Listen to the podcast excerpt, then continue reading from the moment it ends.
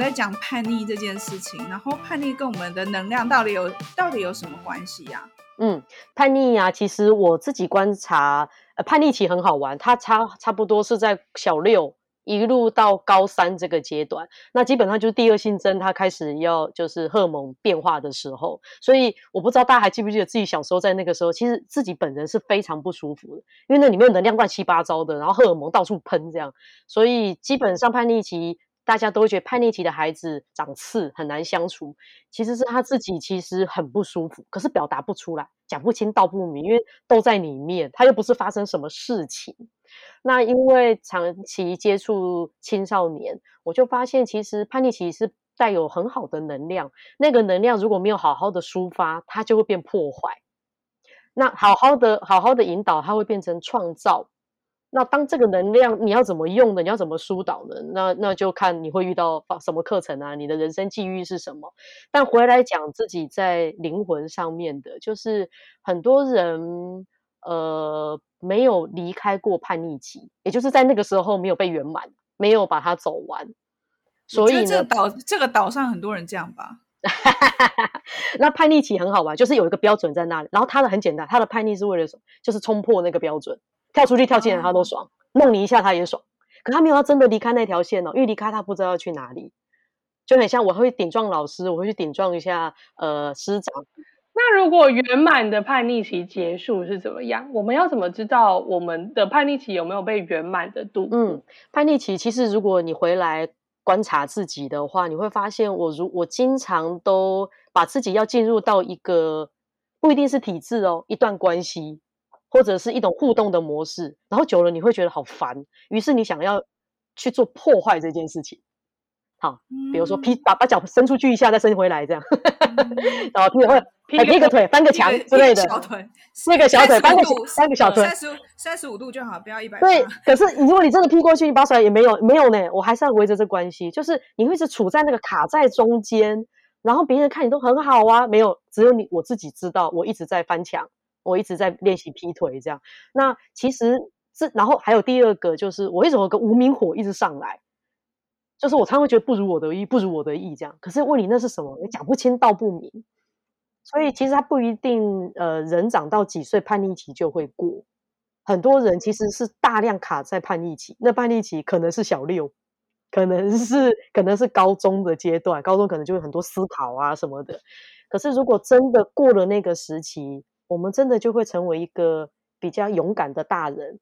所谓勇敢的大人，就是我会承认很多。我自己这些状态，我可能比较可以表达出我的很多的不舒服，嗯，这些就是他其实对于这一坨已经可以耐得住性子去知道发生什么事，可是经常我们因为那一坨就赶快去翻墙，因为太不舒服了，搞不清楚那是什么，哦，然后于是乎就会开始都在那个讨论的是如何翻墙，翻墙回来之后的那个阶段，他其实非常像青少年。在在讲我我怎么样弄那个老师啊？你知道那老师很机车吗？然后我就弄，他也没发现呢。就是后来就觉得这个还蛮蛮有趣，这跟我们实际岁数没有关系，跟自己认识自己到什么阶段有关。所以我一直觉得自我认识是是很重要的事情。嗯，那这跟我们现在就是在社会上充斥了很多的，不管是电视节目啊，或者是。很多那种呃什么两性议题或者是什么，好像都在讲都是类似的事情了，好像都在讲类似。你刚刚讲说为什么会这样啊？那那该怎么解决？步骤 SOP 一二三这样。但有时候我都会觉得，你解决问题，每一个人的 background 故事也不同，怎么会有 SOP？是啊，对不对？是啊，当情绪要被解决的时候，它基本上就会是一个死胡同。因为它其实是在邀请我们回来更认识自己，那一坨说不清道不明的是什么？因为诚实讲，我们的生理构造已经过了荷尔蒙喷喷喷的阶段，可是怎么还有那一坨说不清？这么说，圆满的叛逆期结束是你知道那一坨说不清道不明的东西越来越是对，越来越清楚一点。当你可以这样的时候。嗯就像是那个你说高敏感，上一集你说高敏感族就是要从锻炼心灵的肌耐力，然后锻炼心灵的肌耐力就是要去搞清楚那一个让你不舒服的感觉具体而言到底是哪里不舒服，嗯，不然你其实跟叛逆期的人没两样，嗯，你就是不舒服，只要我不喜欢。什么都不可以，真的很气，很气，也不知道在气什么，嗯、自己气完也不知道在干嘛。对，对我觉得，我觉得那句话应该要改写，不是只要我喜欢什么都可以，是只要我不喜欢什么都不可以。可以，不知道要怎么让他们高兴啊？对啊，他们什么可以了？看不出来有什么让他们可以的。所以我觉得这是自己一直都我呃在台台湾教育里面真的比较少。可是这件事好重要，我们可能都是谈了一场恋爱，或者是家里发生生命发生重大事故的时候，才会停下来，不然都在追追追追。你知道你念什么学校？你一个月挣多少钱？你的工作的职等是什么？你生几个孩子了？大概都在外面。那那跟自己在一起的这个真的比较少被讨论。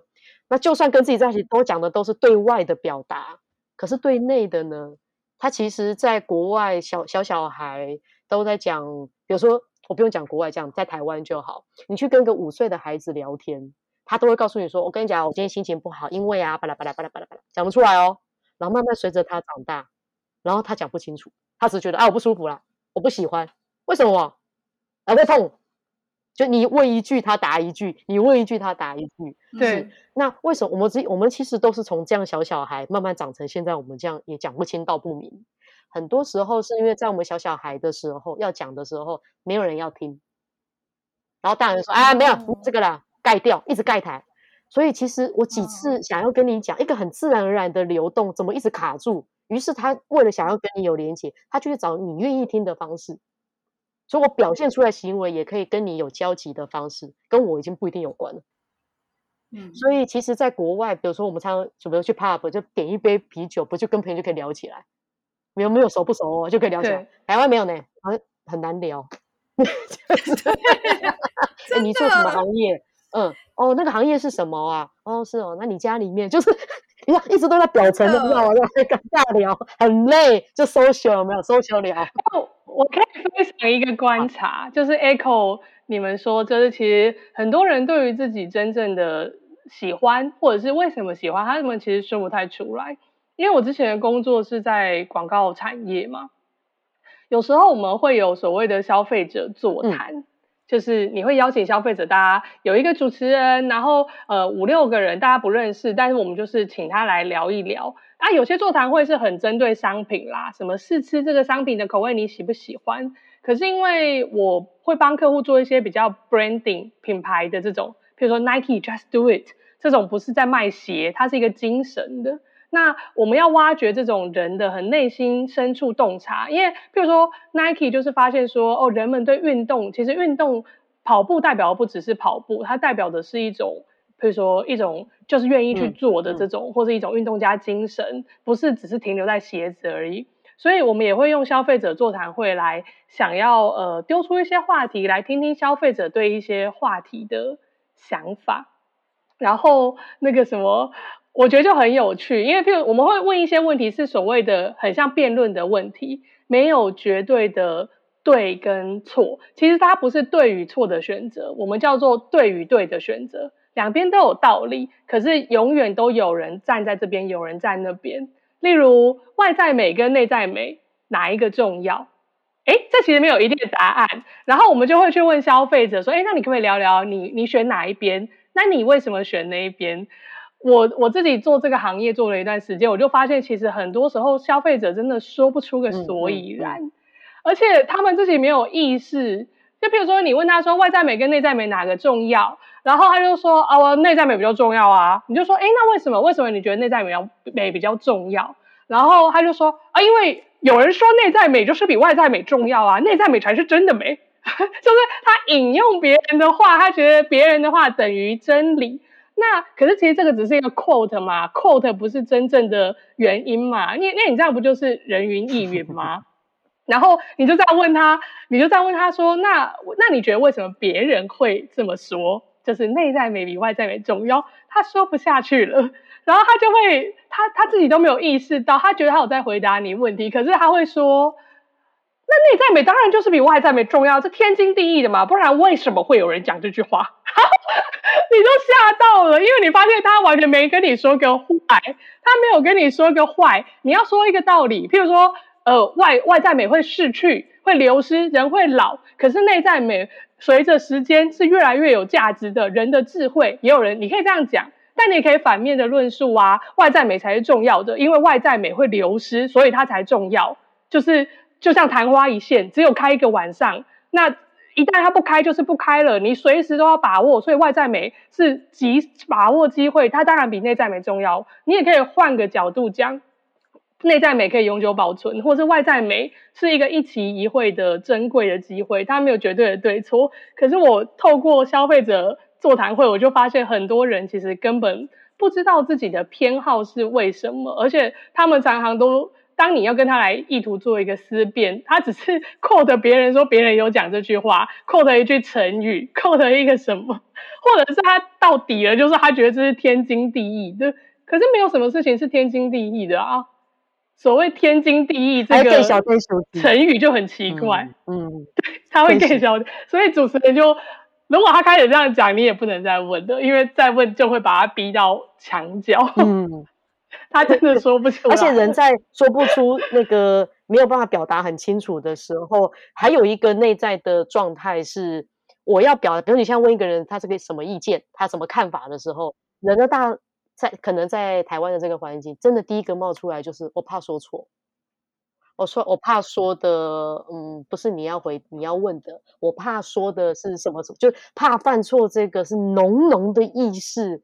在台湾社会里面，那为什么还是回到教育？因为我们的教育始终有标准答案，所以老师为什么要有标准答案？因为其实比较快，你知道，一个班人那么多，对，那如何让呃孩子或者是我们自己可以更多的表达？其实，因为我们现在都长大了，当然就可以自己可以练习。可是，如果我们有机会遇到别人，或者是遇到更小的孩子，多让他有说的空间，因为真的很多人是不敢说。他可能有感觉哦，但他真的不敢说，因为太多会把他过往的经验，他一讲就被盖台，一讲就是，哎，你讲话没重点，然后就盖掉，然后他就呃，他就不敢讲，他一次一次就会往后一直退，一直退，然后这样的人去参加你那个座谈会的时候，就会属于讲话讲不清楚，还有一坨，然后讲不清楚，或者是很多时候好像都是大家。呃，座谈会要结束的时候，大家问说：“哎，有没有问题？没有问题。”然后一结束之后，所有人都蜂拥而至到前面去问问题。因为其实呢，还有另外一个是，是否是在一个安全的空间啊？因为像这样子，大家都是陌生的，然后谁有麦克风，等于一种权威感，所以那个一上上去会，其实会怕的。所以我跟一群人在那里安静，比比比比较好，我比较有安全感。可是不代表我没有表达力。哎、哦，嗯，我发现，因为。我在这个居家防疫期间上了蛮多的线上课程，或是这种线上分享会。那也纯分享一个点，我不知道是不是因为线上这种远距的 mod，我觉得其实让我变得比较敢发言。是，我觉得应该是。我老师说有没有问题啊？邀请同学们来分享，然后我就发现我自己变得比较敢发言。我自己因为这这两个月上。自己带线上课程，然后我发现有个有一个现象，也可以做一个小回馈，就是它跟剧场有关。就是当我们在上实体课的时候，老师站在舞台上或讲台上，或站在一群人的面前，某个层面在那个环境氛围里面，其实有一种权威感。他一他整他那个构图就是本身就会有，就是很像是一言堂，所以常常很多我们的工作坊就会把它排成圆形嘛。对，那为什么排成圆形？因为比较平等。那再怎么平等，因为毕竟大家是来来来跟你学习，所以总是自己马上都会变好学生，然后听你讲。然后如果我觉得哪里怪怪的，我不会觉得老师要跟老师讨论，而是会觉得是我哪里没听懂，是不是我哪里程度不好？嗯、比较回常常回来。检讨自己，哈，那可是上线上课很好玩，全部扁平化了，嗯、老师也不过就是旁边那一格，然后其他同学都是你知道位置是一样的，所以我我 我就发现自主性变高了，学生的自主性变高，所以老师很焦虑。没有，老师就很焦虑，老师的主控权不见了，就会老师的那个焦虑感就很大。就说，哎，在讲都没有人回应，怎么办？怎么办？或是他什么，他镜头不要开或什么的。我上小朋友课，他是走掉，是直接走掉，然后十五分钟后带着冰淇淋这样，呃，就是。所以我觉得上线上课有一个那个主控权，就是每一个孩每一个人变平等，每一个人的主控权都一样大，老师没有特别大，所以其实可能让有的人会更愿意发言，因为某个层面我我我在一个我有安全感的环境上课。嗯而且我知道同学不一定会看我，我也不，我就等于要躲在荧荧幕的后面。虽然有一格是我，但是我没有特别大。嗯、那线上课程同学会比较叛逆，或比较不叛逆？我觉得同学自己还是可以开外挂聊天的。嗯、我觉得这边在上课，然后旁边那个留言串，就说那个某某某你在吃什么？吼，你都不会分我吃啊？你说靠哟怎么样怎么样？然后我就我就会 我就会直接讲讲讲了一半，哎，旁边不要再聊天了。对对对对对对对对对。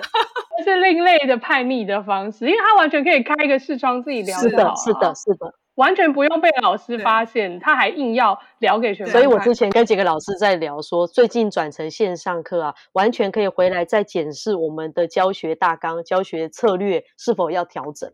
因为以前在那个场域，我就是一言堂，嗯、所以你不太会觉察到说，哎，我这样子上学生听不听得懂，要不要买单，有没有有没有真的是凭有交流的。一到线上，太明显了。然后老师就会一开始都无名的焦虑上来，因为觉得你怎么跑去开外挂了？还有带小朋友，小朋友直接打电动了。我说：“哎，我就知道那个视角根本不对，怎么叫都叫不好。”我说：“你电动到底打多久了？” 而且还揪班上的同学一起去打电动。然后还有交作业，谁理你呀、啊？这哎，真的说到交作业这件事情，我想说，哇靠，大家就会觉得说没有一个截止的那种感觉。就是他是慢，他慢慢弄，慢慢弄。然后有时候我就在群组里面说：“哎，请问大家要交了吗？或者什么的。”然后后来我就设计了一个回馈单，然后我也用 Google 的那个表单做。然后我就只是留言，把这个连接给大家，然后告诉大家大家说：“你要完成这这一份东西，我收到这个回馈单，呃，才代表这学期结束，不然会 non-stop，就是我没有办法去追，我只能。”凭那个表单上就是那个名字填满了没？呃，虽然线上课程呢，让呃老师跟同学之间的权力关系有某种程度的，也不能说逆转，只是比较平等。嗯、但是好学生还会是好学生，是的，是的。譬如我，是的，是的，好学生到哪里都会是好学生，所以很可贵。Oh my god！那我到底有没有圆满的完走过我的叛逆期呢？如果我现在还是个好学生，还是我叛逆期根本没发生？那也很恐怖哎、欸，我觉得叛逆期还有分哦，就是从你是你是有真的有分，就比如说小六的叛逆期，因为人的大脑因为那时候还在发育，小五小六他都还在那个、嗯、我开始有自主权，别人就是因为以前都是那种我想跟大家一起一起，然后再我觉得我觉得我是大人，所以有的那种小五小六不好带，就是很像小大人，那是很正常，因为他开始要学习独立了，然后不断的跟你捍卫他的主权，然后什么都要比你懂。好，这是一款，就是差不多都在小五、小六，可是进到国中哦，第二性征开始产生了。现在看更早的小六就有，然后就开始痘痘冒出来，嗯，然后呢，你开始觉得自己长得不好看，他注意力会摆在跟同才之间，同才的比较不一定比较，同才怎么看我就等于我的价值。所以为什么说呃霸凌啊或者什么，在那个时候处理会真的会比较棘手，是因为那个时候的价值感是来自于他人怎么看我，嗯、那。我要说，是每一个阶段的叛逆期的状态不太一样，然后到了高中更有趣。那个荷尔蒙在改变的时候，它就变成，因为大部分已经跑到脑这边，因为身体发展的差不多了，然后就会，那你不想动，你知道吗？因为都在脑里面的，觉得好苦哦，人生生活要再这样下去吗？就是伤春悲秋，对对对，开始忧郁，然后写写诗，然后谈谈恋爱，那就当那个时期有没有？我跟他搞暧昧，就是都是一些风花雪月的小事情这样。所以你可以看的是自己在什么样的阶段，所以那个是不太一样的。那如果没有发展完，就是你可能时间过了，我上了大学了，可是我可能还在某一个时期很久，然后那个其实行为模式会不断的重复，嗯、所以比较是回来检视自己的行为模式，可能是在哪一个阶段。你这样讲的话，我会想到说，好像呃有时候在遇到一些挫折的时候，你好像会去回说说，哎，我遇到同样的挫折。最后一次，就前一次遇到这件事情是什么时候.我觉得好像他都会带你回去你的，比如说求学阶段的某一个 moment。然后我有一次我就在想说，就是为什么都是在那个那一件事情或是那一个时间点？就是你有时候一回想说，诶，那不就十几二十年前那么久远以前的事，怎么还你怎么还会记得，还会在乎？可是你就会知道说，哦，原来那件、嗯、那一个东西让你卡在那里，然后好像。假假设我们人的学习，比如说，哦，我的工作就业上好，然后我的人格上，哦，感情上或什么，你可能你的就业，哦，你已经变成一个专业人士，可是你的人格或你的感情还停留在高中的时候，或是某一个阶段的某一个模式，然后你就会发现，你某个时候很成熟，然后你有时候你又，比如好人格面上或感情面上，我走到我好像只还走到高中，然后我处理的事情的时候，我只记得。高中那时候发生什么事，然后后面一片空白，然后就会在某一个 moment 的时候，就是当你开始面对自己，你才开始重新回头再去看，说那我到底欠缺了哪些步骤？我以我个人的经验啊，就是我几年前呢、啊，我跟我一个学生，差不多跟我差了快诶超过一轮，快两轮哦，就是我的。我我那呃刚刚开始教书的一个学生，差十几快二十岁，然后他们就是现在就是那种就是很少女、很小清新的那一种女孩子，嗯，都跟他就还好，因为他是我的小老师，一直到毕业之后，我后来跟他很熟，就熟的原因是什么？是我有一次我居然突然不知道哪根筋不对，就是我发现我不知道怎么跟人家暧昧，因为小时候比较早熟，所以你还去请教你学生吗？没错，哎，我那时候没有意识到是请教，是我事后才发现，就是小时候比较早熟，就是谈恋爱的时候，你就是哦，你就很快就。跳过那个阶段，你喜欢我喜欢你，然后我们就开始交往。没有那种追追打打的那种。老师很纯真，就是没玩过，没有玩过爱情的游戏。以前以前的过程就是，比如说大家一起社团，或者大家是同学，所以你有一个共同生活的一个轨迹，所以你没有那个过程，无性无性的那个交集。对，然后你就慢慢慢慢突然有一个人，你就跟这个人很熟很熟很熟，有一天你们就在一起，就是这样。然后呢，我就发现说，我突然看不懂，哎，这个人，这个比如男生在。表达这这句话是什么意思？我会真的想说他在干嘛？他在他，现在在干嘛？嗯、然后我就有一次在跟学生吃饭，无意间聊到说，你知道我的那个学生，他还说他就是在跟你暧昧啊，他一定是呃什么喜欢你，可是他就是在钓你啊，欲拒还迎，就是他会开始告诉我说这是这些分析。对，嗯，然后天哪，恋爱，你的恋爱的讲师。对，然后我就回想说我，我那我以前到底在干嘛？哦，我的那个时候的生活都是都是在学习，学乐器，然后读书，嗯、学乐器，读书，也是好学生代表。对，我们两位主持人都是好学生代表。然后唯一能够叛逆，就是所以你知道，后来上大学，你去了戏剧系玩了，你知道，你就突然来到一个就是鸡兔同笼的世界，嗯、或是全部都是妖妖魔鬼怪，你就会觉得哇，我在哪？这样，嗯，就瞬间被迫长大，所以。你要瞬间被迫社会化嘛，所以你这中间有一个过程是没有被完整。你的专业你很快就成熟了，你可以很稳定的去做你专业的事情。可是，在生活的轨迹上面，其实是一片空白或一片模糊。然后那对你那也是你你三十岁过后再回头开始从头开始学习。但我还是有意识到这件事情，我是透过戏剧剧场。知道我缺了这个东西，所以我回头去去学习。可是有多少人他可能不知道，嗯，他可能不晓得，所以他就会变成是一个呃情绪未爆弹，然后他不敢爆别人，那就会让自己会受伤嘛，就是会会难过。嗯嗯，所以最后其实还是回到觉察啊，嗯，然后觉察其实就是从观察，因为你要观察自己是不是有。没有圆满完成走过的叛逆期，那就算你真的你过去发生的事也没有办法改变，但是你可以从，或是你也没有办法再经历 back to seventeen 这样的事情，嗯、可是你可以从观察戏剧，或是别人的人生，或是你观，或是燕子观察他的学生，观察我们身边的人开始做起，那可能就可以让我们跟。叛逆期的自己达成一个和解或和平共存吗？我我反而要插要插播一个是，是要那个走完看别人的没有用，看别人只是知道哦，原来 哦原来是这样啊。然后你去台上借题发挥，也只是像吃止痛药，只引剂过，他毕竟还是要回到你自己。我要提的是，好多。都没有理所当然，所以就算现在卡在叛逆期也没关系。如果就是知道了，然后所谓的圆满，就是你势必现在虽然长到三四十岁，你都还是会发生类似的事情会发生。那个是在帮助我们回去，再把当初的那个能量纠结给疏通开来。一次一次的疏通，嗯、你就会越来越勇敢，或越来越成为一个、嗯、对，就成为一个勇敢的大人。嗯、这个是我想要补充的人。学习跟认识自己是一辈子的，是的，是的，是的，而且是非常有趣的事情。嗯嗯嗯嗯，是非常好玩。谢谢大家，希望能够提供给我们的听众朋友一些呃跟自己的叛逆期互动的一些方式。那如果你没有什么要跟我们分享的话，也欢迎到我们的 Instagram 跟我们的 Facebook 来留言给我们哦。那我们这一集就到这里了，谢谢大家，谢谢大家，拜拜。